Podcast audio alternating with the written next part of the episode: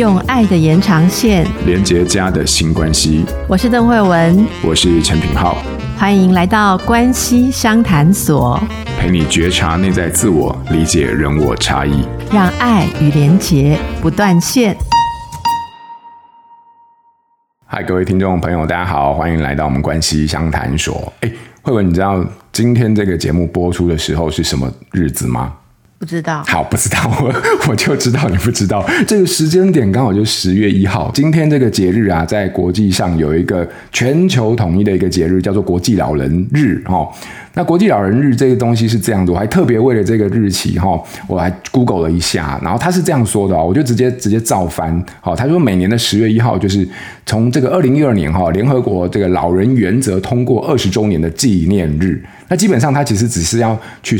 主张一些精神，就是说独立参与、关爱、自强跟自尊，这个体现了老年人的人权，好，也是我们期待可以呃，在这个社会上有一个这样对于老年或者是老迈这样的一个注重的一个这样的一个气氛或者是呃观点了哈。好，所以我从这个东西就延伸好了，因为你知道吗？就是那你延伸之前，我可以先碎嘴吗？你碎嘴啊，你碎嘴啊！我觉得够老的人都不知道十月一号是老人节。这真的是这几年比较有被提到的吧？我们以前小时候哪里知道十月一号是老人节？哎，对啊，这倒是真的。那是因为你知道什么吗？就是因为我自己啊，我自己的感觉跟观察，就是说，你不觉得我们其实一直都长时间都处在一种社会的氛围？这种氛围，其实你从广告也好，然后从这种呃任何的报章杂志也好，你不觉得我们其实有很长的一段时间，其实都在宣扬着年轻是很美好的一件事情吗？对对，然后就是说，哎，什么只要只要我喜欢，什么都可以。就是你会发现，哦，我们很着重在年轻人这种精神的体现，然后对于年轻人啊、呃，对于年轻这件事情这种意向的一种赞颂。可是你会发现，其实这种赞颂的主流，它其实某种程度上就把另外其他非年轻的呃族群，它放到了一个非主流的一个位置。所以说，我觉得刚好也随着我们。不同世代，然后不同精神的一种发展，然后我们其实开始现在，其实也不就是不是最近啦，就是说已经也开始对于老迈、老年、成年，好、这个东西，它其实也有它自己既定的价值，这件事情开始有了呃重视。那我觉得这个方向是好的啊，哦，所以说我可以理解，就是小时候为什么，因为我们那时候只在意儿童节嘛，可能也还不到我们的阶段啦。哈。当然现在还离得很要有段时间，但好好回题回题哈，你刚刚是要跟我说的是这个问题吗？睡嘴。没有，我刚刚要说的就是说，这是一个现在大家比较新的会去注意到的趋势。啊、是以前啊，比较没有、嗯、社会也没有那么高龄化。对，所以我觉得，而且现代的，就是所谓进入比较高龄的人。成长的过程也有比较多关于独立、啊、嗯、自尊这些东西的觉察。对，所以这些人，我们我们变成老人的时候，跟上一代的人变成老人的时候，可能我们的自我期待也有差别了。也不同，oh, okay, 所以我觉得这是这个节日现在比较受到会受到关注，或者说它更有意义。因为你刚刚说的这些基本原则、老年人原则，我觉得也蛮有趣的。因为我真的看过，例如说我的这个呃，我童年时期的师长，那现在当然是年纪蛮大的老人家，他有分享过如何做一个好老人。其实他就是他写的，我突然发现都是符合这些原则。如何做一个老人？嗯，对，就是说，例如他想，他讲说，呃，呃，心情不好哦，就可以看书、看电视，或或者是这自己找朋友聊天啊。然后呃，这个想吃什么，能买能做自己买自己做，不能买就想办法找人，哈，就找人哦，不是找孩子哦，找人。哎，提供这样再看，所以要存钱，然后或者说呃，就是每次要说话的时候，先问自己，话语里面是表达爱还是表达意见？嗯哼哼，啊，你你的话语里面不能只有意见，一定要有爱的表达。哇，这个这个有点难体现呢，不然你就会变得倚老卖老，讲、嗯、一定要有爱、哦。就我吃过的盐比你们吃过的饭还多，类似像这样子。对对，那你可以讲说，嗯、你可以你也讲说，呃，我吃过的盐比你们吃过的饭还多，但我爱你。不是啊，没有这么肤浅，对不对？你的爱好咸，好咸，把你的把你的爱好咸，太太重咸了。你说，你说。然后我觉得有一个很重要的事情是最后一条，我看得非常的震撼，就是身体不舒服要看医生，要拨医院的挂号专线，不是打小孩的手机。啊哦，我真的觉得彻底的敬佩我的老师。Why？哎。因为很多人这个就是独立呀、啊，哦、然后作为一个老人的啊，很多人身体不舒服，他不去看医生啊，然后就是照三餐抠他的小孩，嗨呀、啊，嗯嗯、难过啊，我没用啊，我没力啦，我是不是快怎样啦？嗯、对不对？然后小孩不知如何是好，然后有的小孩叫他去看医生，他说我害怕去看医生。我也听过很多人说害怕去看医生就会找到疾病啊。对对对，对。啊啊，小孩说啊，你不是不舒服吗？他说可是我不想要找到疾病。那那你这样不找疾病不治疗会舒服吗？他说我就是想舒服，但是我不想看医生。那结论什么？结论没有讲出来那一句是你是我的小孩，你要帮我解决所有的问题。了解，我懂。那我的意思说，长辈们他们其实现在会传一些东西，互相在在鼓励，就是说，呃，如何不要说努力了一辈子之后，在老年的时候失去。自己的那种尊严呐、啊，oh, 那我我觉得我看到这走在前面的人这样，我自己也会意识到，说我慢慢的也要对自己呃更加的呃，就是说训练，然后让自己拥有这样子的能力。我觉得那其实并不容易。我觉得老年是一个考验，很多事情在老年都会比年轻的时候更困难。嗯、可是我们前面的努力，不就是为了要呃，就接受后面这个更难阶段的考验吗？对对，我觉得你刚刚这一份诠释，其实把独立这个东西做了一个蛮清楚的体现呢。那不过，我如果话说回来的话，讲到老迈这件事情，其实我觉得就是每一个家庭里面，其实我们都会面临到的一个。议题嘛，不过如果我再把它就是说放在更聚焦我们每天生活当中发生的这个一个象征的话，其实我觉得老化这件事情基本上就是说另外一个层面，就是我们跟家中的长辈之间的互动啊。那这种互动其实你会发现在家庭里面，它就是非常不同的一种面向。我的意思是说，那里面不止就是老化，它可能还涉及到关系呢，涉及到这个比如说呃两代之间呐，然后涉及到婆媳啊。你看婆媳婆媳对。我觉得婆媳这个问题永远就是我们这个 在家庭里面哈非常容易有共鸣的一个主题。你会你我我到你你会介意我跟你聊这个东西吗？我唯一介意的是，你又不是苦主，你有真心要聊吗？我，我真心想讨教讨教。好，那我们今天就从婆媳开始聊好了。我们之后还可以回到老年议题很多，哎、欸，很多很多。哎、欸，奇怪，我真的没有跟你捋这一集。这一集你是有要帮我打书吗？我写了一本。迎接老年的书啊！欸、我没有哎、欸，我没有要打书，但是我觉得你这书这时候浮现出来是恰如其分，恰到好处。我、嗯、我我说一点，我有、嗯、我在写的时候有思考到的事情啊。我一讲到婆媳关系哈，嗯嗯，你你先讲一件事好吗？你知道男人真的也很烦恼婆媳问题，嗯、为什么呢？嗯、因为你知道如果。家里面老婆跟妈妈合不来啊！我听到一种说法是啊，男人会觉得回家很痛苦。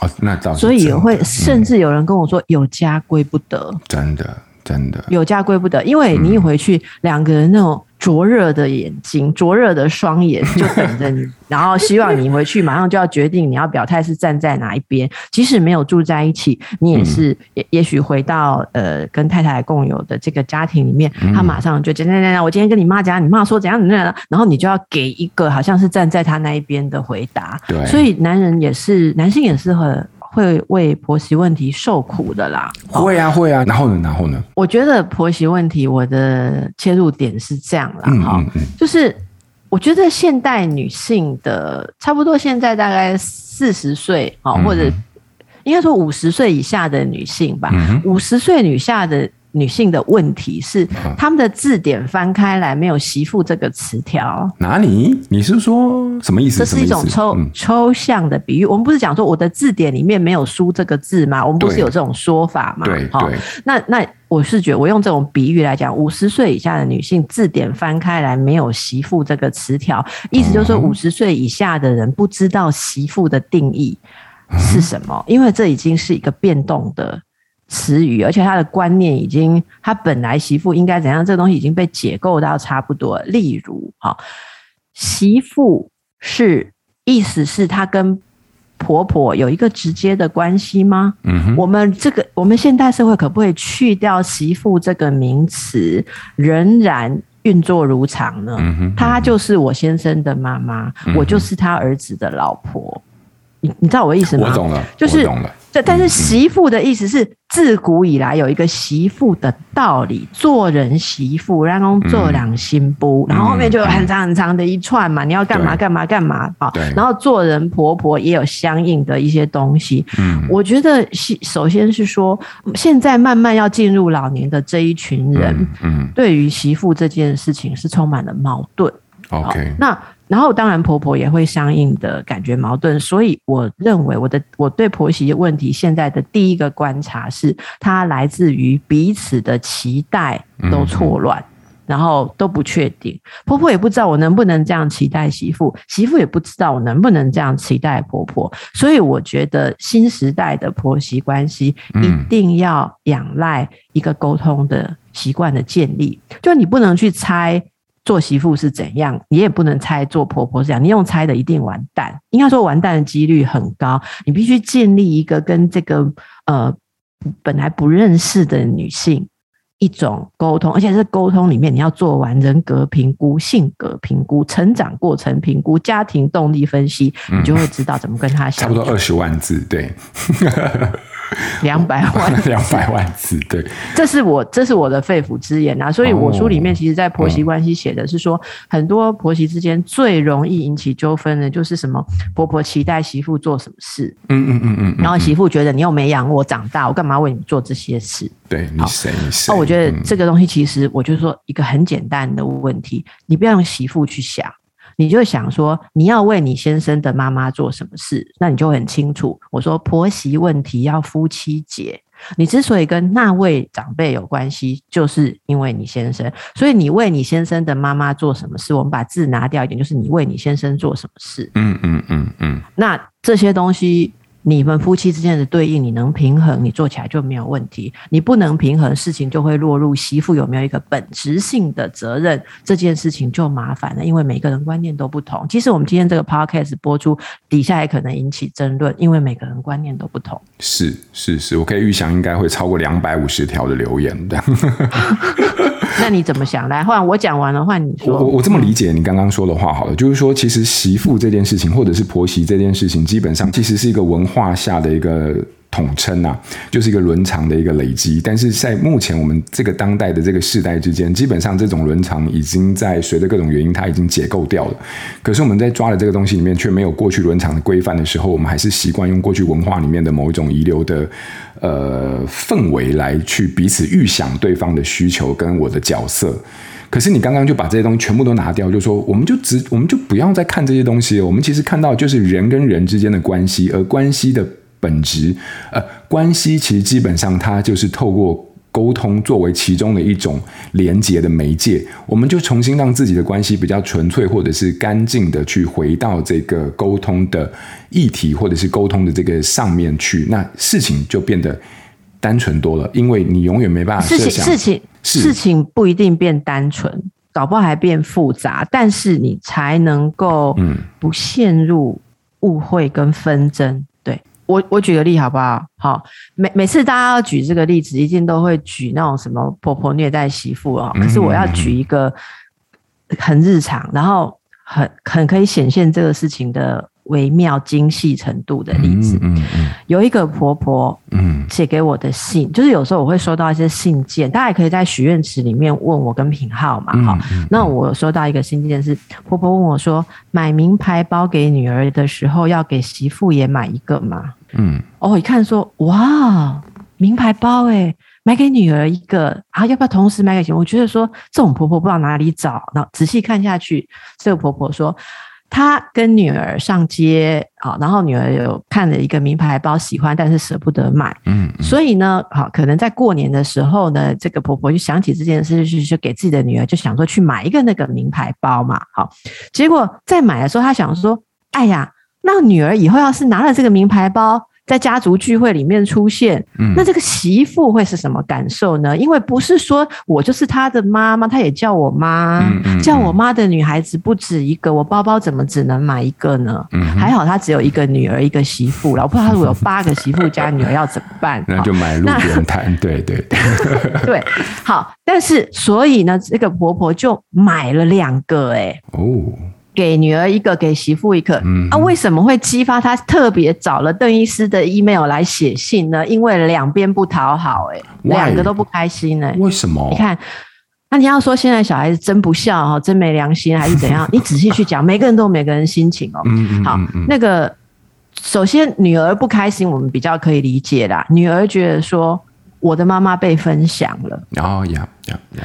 对不对？我才是你亲生的，你现在对对嫂嫂怎么也这么好？嗯嗯，女儿那种独享的那种跟妈妈之间的唯一的连接，有一点点受到挑战。懂？好，他觉得说不是你生的，没有我那么 坦白讲，没有我跟你那么亲近，也。你也对他那么好，你媳妇有点，对女儿有点吃味啊。对这个吃味就又混合了兄妹之间，还有觉得妈妈有没有重男轻女的一种猜测。啊哦，你现你你看哥哥比较重，是不是？所以媳妇也就这这个就跟着也沾光，好，他就有这种猜测。嗯嗯、所以女儿坦白讲，发现嫂嫂也有一个一样的时候，她就不开心了。嗯，好，嗯嗯、那婆婆想说。